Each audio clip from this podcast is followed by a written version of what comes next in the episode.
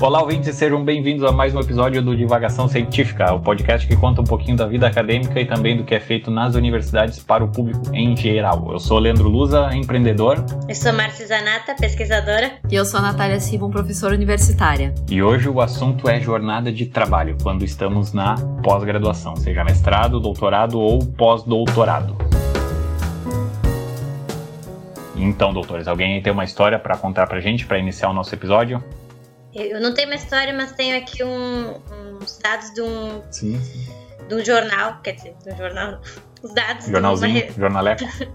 sim, os dados de uma pesquisa científica é, publicada na Nature no final do ano passado com é, estudantes de doutorado. Essa pesquisa foi feita com mais ou menos 7 mil estudantes e desses 7 mil, é, 76% deles falaram que trabalhavam por semana mais do que 40 horas. A maior parte deles trabalhava de 41, de 41 a 50 horas. E, e a segunda maior parte de 51 a 60 horas. E tinha gente que trabalhava até mais de 80 horas semanais. Ou seja, para ter um, termos uma noção que somente 25, 24% dos dos doutorandos responderam que trabalhavam as 40 horas semanais, até 40 horas semanais, que é, em geral, o normal de, um, de uma jornada de trabalho em uma empresa, por exemplo.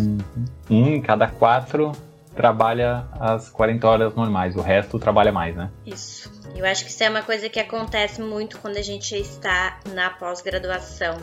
Uhum. É, às vezes, que nem no nosso caso, não necessariamente estar no laboratório às 40 horas ou tudo mais, mas a gente trabalha muito em casa e está muito envolvido na pesquisa mesmo fora de casa, no final de semana, de noite. É, não, tem, não tem férias também, né? É. Normalmente. Isso é importante na... enfatizar. É, não está na, na lei do bolsista, não pode tirar férias. As pessoas às vezes tiram uns dias porque ninguém é de ferro também, não é? Mas além de trabalhar muitas horas, não tem, não tem essa, esses dias de férias.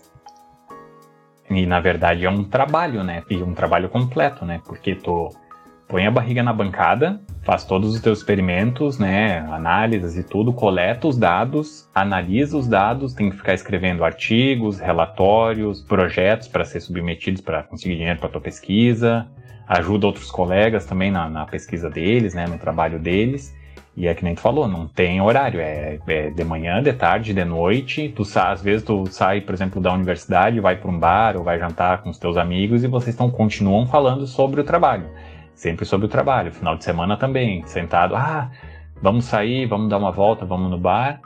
E, ah, sim, sim, sim, eu tô só terminando de fazer um gráfico aqui. Isso aí é costume, né? Isso aí todo mundo já falou alguma vez na vida, né? Um gráfico, uma tabela. Um é, uma tabelinha aqui, tem, é, tem que mandar aqui. E daí a gente vai lá. E daí é assim, volta para casa ali, sei lá, entre 6 e 8 da noite de um sábado, por exemplo. Eu, eu fiz muito disso, né? Daí, quando morava sozinho, trabalhava um pouquinho e daí a partir das 8 da noite saía, ia dar uma volta. Mas no domingo já fazia alguma coisa de novo e assim vai, todos os dias da semana. Que é o, é o trabalho na bancada e o trabalho sentado na frente do computador, né? Fazendo muitas outras coisas. Né? Esse mesmo artigo dizia ali que muitas pessoas que fazem uh, pós-graduação não moram com suas famílias, moram sozinhas. E eu acho que isso também tem muita influência sobre o número de horas que tu trabalha. Porque querendo ou não, se tu vive com outras pessoas, muitas vezes é, tu tem que viver em sociedade com aquelas pessoas, né? Tu tem que compartilhar a tua rotina com aquelas pessoas. E aí, claro que se tu tá compartilhando a rotina com elas, tu não tá fazendo tua pesquisa, né? Agora, se tu tá totalmente sozinho em casa e tu pensa, bah, o que, que eu vou fazer agora? Eu posso um, sair com alguns amigos, ou eu posso olhar a TV, ou eu vou fazer um gráfico, uma figura, uma tabela. Bah, vou fazer uma figurinha aqui rapidinho, entendeu? Então... Terminar essa figura antes de sair, não é?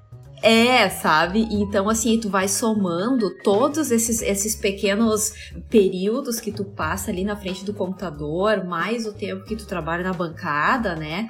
com certeza é mais do que 40 horas. Com certeza.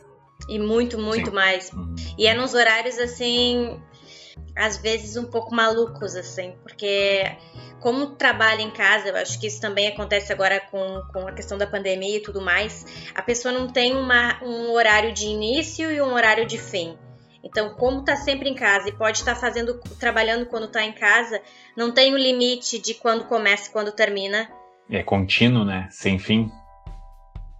Não, mas é isso aí, é isso aí que a Márcia falou do, do trabalho contínuo, né? Porque a gente acorda, aí tá, vai tomar um café, tá em casa, tá mais tranquilo, relaxado, aí quando senta, cadeirinha no computador, começa, né? E aí é sem fim, né? Porque tu, quando tu vê, opa, hora do almoço, aí tu come, tá? Vai lá, dá uma olhada, assim, no, na paisagem da janela de casa.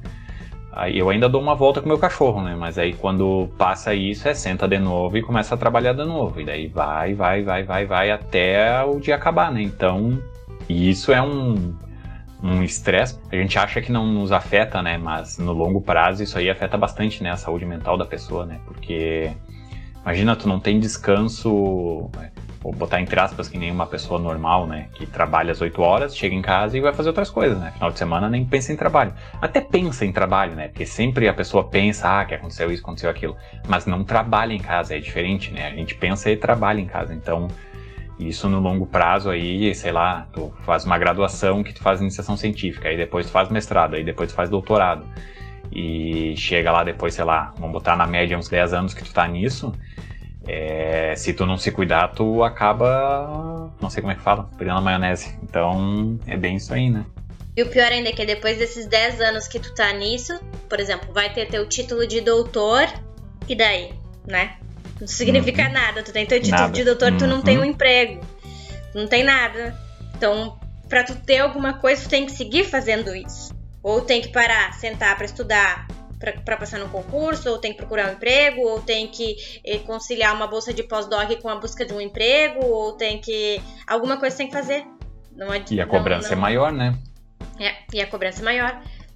Eu acho que o trabalhar tantas horas também é em função de uma cobrança que temos em, em relação aos, aos, outros, aos colegas, porque a gente vê que os colegas estão fazendo isso, a gente pensa, hum, se ele está fazendo, eu também devo fazer, esse é o correto.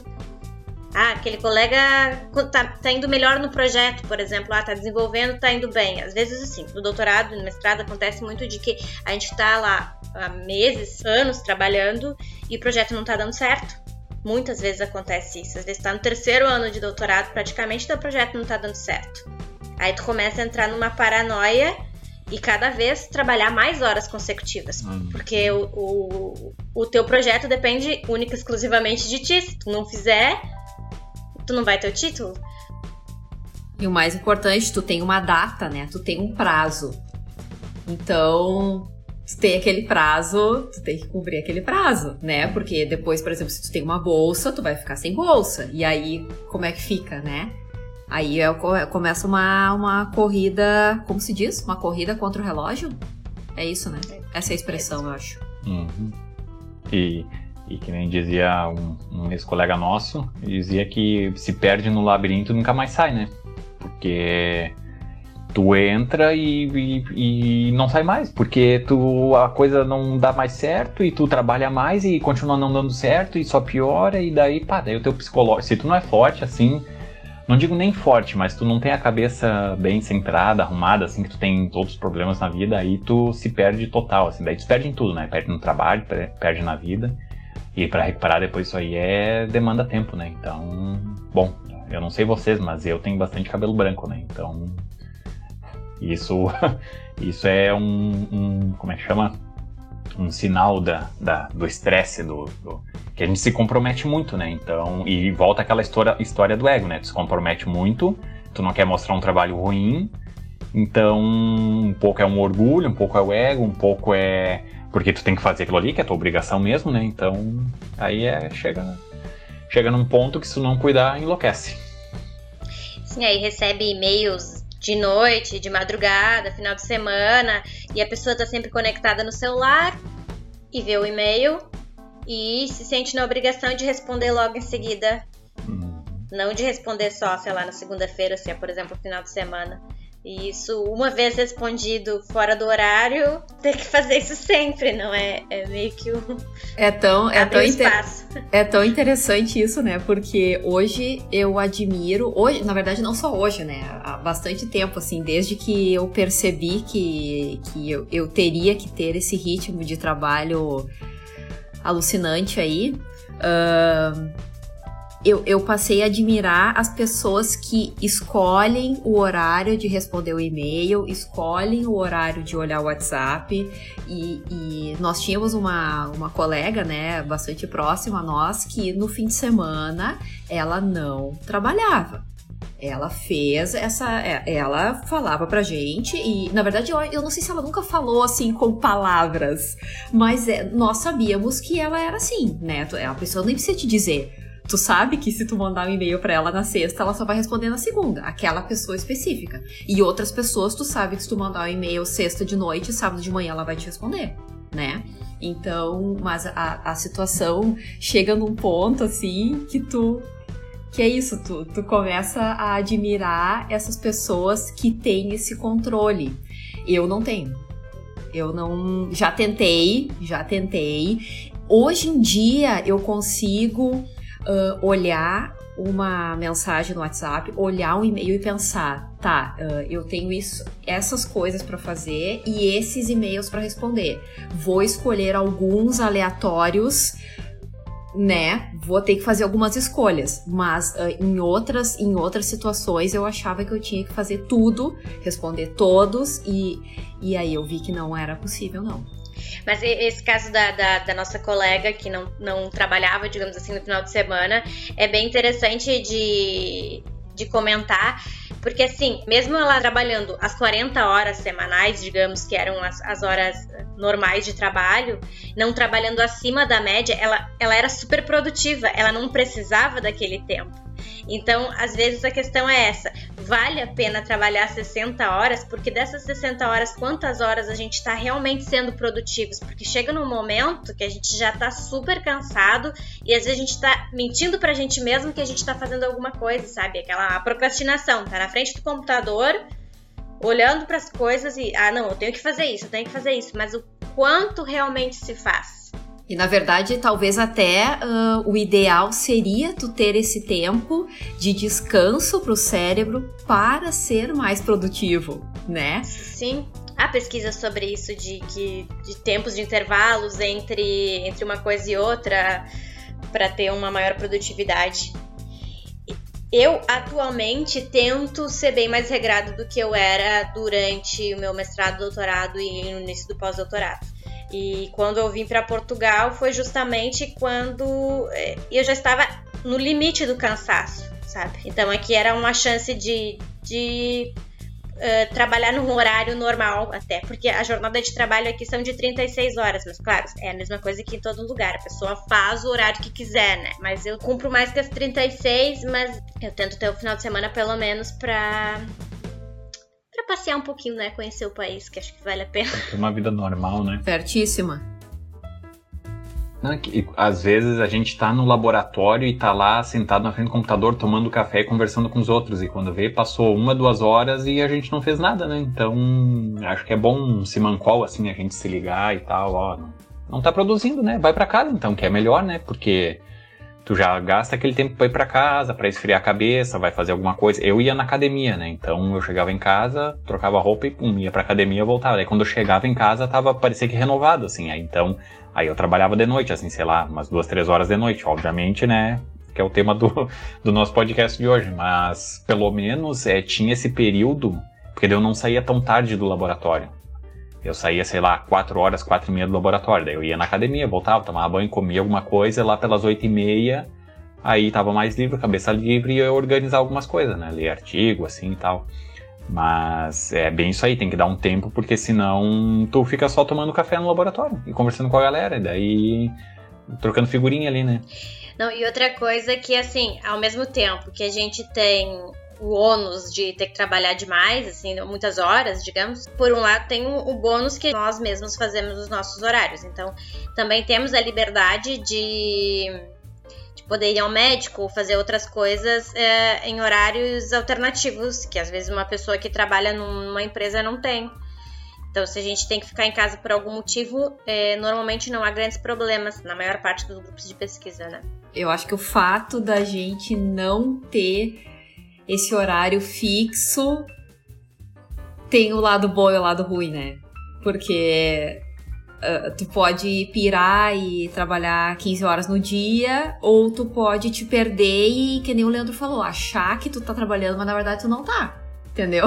Tu só tá perdendo tempo e sei lá, indo até o laboratório e voltando para casa, né? E, só que, claro, muitas vezes isso está associado ao desânimo em relação à tua pesquisa, né? Claro, isso às vezes tem outras coisas, né? Um, sei lá, o fato de tu não conseguir, né? O estresse, de tu não conseguir dividir com algum, algum colega, ou mesmo com o teu orientador, né? Algum problema ali que tu tá tendo na tua metodologia, enfim, na, na tua pesquisa, né? Enfim. E aí tu acaba, às vezes, algumas pessoas acabam meio que se isolando, assim, né? E o tempo vai passando e tu tem um prazo, né? E aí, é, quando tu vê, é, não sei, nunca, assim, nunca aconteceu uma situação extrema, assim, comigo, deu, ah, tá estourando o prazo, assim, mas nós conhecemos várias pessoas, né, que, que passaram por essa situação, é bem angustiante, né? Sim, então... Sim. É angustiante perceber que a pessoa tá assim, né? Porque... Sim é uma pessoa próxima a ti. Geralmente quem não é muito próximo tu não percebe, mas quem é próximo tu percebe, né? Aí tu, tu vê que, pô, tem que, tem que dosar né, as coisas. Senão é aquela história. Tu vai pro laboratório, bebe café durante dois anos, pelo menos no doutorado. Nos últimos dois anos tu percebe, opa, não tenho nada. Aí entro no labirinto e tu tomou tanto café que tu, o teu próprio labirinto tá tonto e tu se perde dentro do, do labirinto do fauno ali, porque é uma coisa louca, né? E isso, e isso, acontece muito, hein? Isso acontece, acho que mais do que a gente imagina. Mesmo as pessoas defendendo a sua tese, claro, é uma junção de fatores, né? Às vezes é falta orientação, às vezes a pessoa está com algum problema na vida. É, tudo, é, as coisas, elas se unem, né? Então, ou algum problema que surge durante o doutorado, né? Então, mas eu acho que isso acontece bem mais do que a gente imagina e do que a gente percebe, assim, porque geralmente a pessoa não fala que tá meio perdida, né? Porque. Não, não fala, porque às vezes ela tá tão perdida que nem ela percebe que tá perdida, não é? tipo, quando a pessoa é, sabe aquela coisa assim, quando tu, quando tu não sabe nada sobre o assunto, mas tu sabe formular uma pergunta, pelo menos, é porque tu já entendeu alguma coisa. O problema é quando tu não sabe nada e não consegue nem formular a pergunta, que tu nem se deu conta disso ainda, é, é que aí o negócio é mais complicado, sabe? Eu acho que a pessoa percebe que tá perdida, sabe quando? No seminário de grupo. Quando ela tem que apresentar o seminário de grupo. Aí ela fica. Que a pessoa sua frio, a pessoa sua frio lá na frente, né? E eu acho que acontece muito também, porque chega no final a pessoa. É, às vezes tem, tem trabalho, sabe? Não é que não, não tenha. Tem. Só que daí olha para aquilo e pensa: sim, isso aqui é um quebra-cabeças. O que, que eu vou fazer com isso, sabe? E daí? E agora? O que, que eu faço? Isso aqui não faz sentido. E aí, o construir a história, a parte final do construir a história com aquilo que tu tem, uhum. isso aí é complicado. Tá, tá perdido no labirinto do fauno com um quebra-cabeça de 2 milhões de partes, assim, mais ou menos isso. Sim. Exato. E, e, é difícil tu conseguir ajuda nesse momento, porque é aquilo que a gente eh, já conversou, né? O teu orientador tem mais 10 orientandos. E normalmente não só orienta, né? Professora, tem outras funcionalidades também. Exatamente. Tem mil outras atividades. Os, daí, os teus colegas não sabem exatamente a tua pesquisa. Cada um sabe a sua própria pesquisa. Claro, sempre pode ajudar, sempre pode, né? O Leandro me ajudou bastante ali na, na minha tese, por exemplo, né? Porque a gente tinha um trabalho parecido e tal. Mas uh, o teu trabalho é sempre o teu trabalho, né? Tu que tem que saber mais. Aí essa parte de juntar as peças aí é leva é. bastante tempo, né? E é. aí, aí, olha só, é nessa hora aí que tu fica parado, daí tu fica olhando ali no computador, tu fica olhando teus dados e o tempo vai passando e tu pensa, bah, não fiz nada. E passa uma hora e passa duas horas e tu monta aquela tabela, tu monta a figurinha e aí tu tem a impressão de que tu não que, que não saiu do lugar, que tu não fez nada, mas o teu cérebro tá ali trabalhando o tempo todo, né? E isso dá. E aí tu pensa, não, mas eu nem fiz nada. E as horas vão passando e tu vai ficando na frente do computador, né? E é um. É um labirinto. Exatamente. É, é. Tu te perde ali, né? Sim. Aí tá lá com a tua tese aberta, escrevendo, que é tentando escrever. Passa o dia inteiro e consegue escrever, sei lá, duas frases. Uhum. a E uma pessoa delas pensa- tu copiou de um artigo, né? Aham. Traduziu. Inverteu a ordem, né, das palavras ali pra não ficar um, um copyright, né? Um negócio assim. Ou às vezes fica dias só procurando artigos. Passa dias à procura de artigos. Hum. E nem é lendo, é procurando às vezes É só. procurando, Porque daí de um tu vai no outro, e no outro, e no outro, e no outro. E isso do procurar artigos e referências, isso é um labirinto sempre que não acaba nunca. Porque sempre tu vai achar outra coisa. Aí tu guarda tudo numa pastinha, né? Guarda tudo na pastinha ali, depois tu nem sabe mais o que, que tem lá dentro da pastinha. É o que eu ia falar. Hoje em dia ainda tem os, servi os serviços de nuvens, né? Pra gente ir atualizando na hora. Ma- Mas antigamente não era tão difundido, era o pendrive, né? Daí tu chega em casa, enfia o pendrive no computador e olha, hum, já tem pastas no desktop, assim. Pendrive 1, pendrive 2, pendrive 3, e tu abre assim, tem 50, 60 artigos e tu só pensa assim, meu Deus do céu, não li nenhum dessas porcaria desses artigos. Ler, daí tem lá a pasta. Só baixei, né? Só baixei, só baixei, só, Só, fiz só download. baixei, só baixei. Ah, lê Não, que pô, é, quando tu lê vê, que é tu, tu rateia, tu, tu, tu fala português e inglês, ou lê, né, pelo menos. Aí quando tu vê, tu coloca uma referência em alemão lá no teu trabalho, né? Daí aí é pra matar, né? Se perdeu no personagem ali, né? É isso, é- acontece, viu? Acontece bastante isso aí. Na área de, de educação, assim, e deve ter outras áreas também, né? Mas eu digo essa porque é a que eu tô convivendo agora. Tem uma coisa que na parte da química dura não tem, que é a citação direta. No que é texto, quando, né? tu, quando tu cita o texto, né? Aí o pessoal sempre comenta, bah, é bom porque daí tu enche o trabalho de citação direta e dá aquele, aquele volume, né? Aí tu coloca lá várias citações diretas. Mas no, no- caso da, da química dura não tem muito isso, não é muito. ah, não é costume, né? Eu acho que poder pode, mas não é costume, né? É isso que eu ia falar, porque às vezes uma citação dessa é bem melhor, né? Porque te orienta muito mais e, e faz com que tu saiba o que fazer do que só botar o númerozinho ali. Pô, ninguém. Pô, quem é que olha aquele númerozinho ali? Ninguém, né? Mas enfim? Só pra não fugir do assunto. E aí, Márcia, algum comentário final pra gente encerrar o nosso episódio de hoje? Eu acho que de comentário final eu só eh, deixaria uma pergunta, especialmente para quem faz mestrado, doutorado, assim, que durante toda essa caminhada, quem nunca pensou em largar tudo e vender sua arte na praia? Vender, vender um brinco, vender um sanduíche natural, né? É, é. Pô, na, em Florianópolis eu iria, com certeza. Por uma semana, né? Por uma semaninha.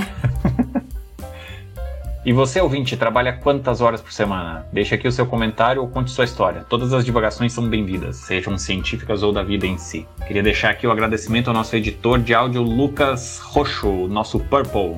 E não perca, semana que vem falaremos sobre a Síndrome do Impostor. Para ficar ligado nos novos episódios, siga o Divagação Científica no YouTube e no Instagram. Sigam lá as nossas páginas, curtam, compartilhem, comente. Tchau, tchau, Tchau, tchau. tchau. E semana que vem estaremos de volta